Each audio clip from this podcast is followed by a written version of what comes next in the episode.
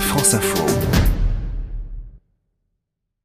Expliquez-nous le cadre légal des exportations d'armes. Ces exportations sont en théorie définies par un cadre législatif très précis.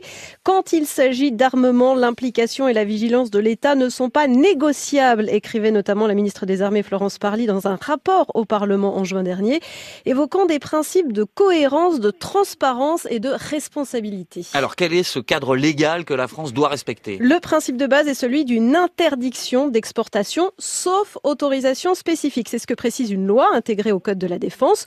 L'autorisation est donc l'exception.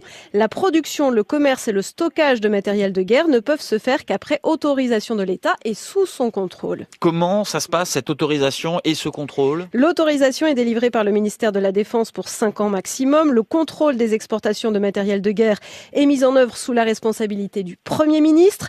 Après avis d'une commission spécifique, la Commission interministérielle pour l'étude des exportations de matériel de guerre guerre, présidée par le secrétaire général de la Défense et de la Sécurité nationale, et qui réunit des représentants des ministères de la Défense, des Affaires étrangères et de l'économie. Alors concrètement, euh, imaginons qu'un industriel veuille exporter du matériel de guerre, à quelles conditions peut-il le faire? Il doit avant toute signature de contrat et avant exportation obtenir une licence. Il doit ensuite rendre compte chaque semestre de ses activités, activités qui peuvent a posteriori être contrôlées par un comité ministériel spécifique. Si un exportateur ne respecte pas ses engagements, il peut être sanctionné financièrement. Le Code de la Défense permet par ailleurs de suspendre des autorisations en cas d'infraction. Et les autorisations d'exportation, elles se fondent sur quoi? En grande partie sur les traités internationaux ratifiés par la France, les règles fixées depuis 2014 par le traité de l'ONU sur le commerce des armes qu'on a évoqué, et la position commune, le code de conduite fixé en 2008 par l'Union européenne sur le sujet.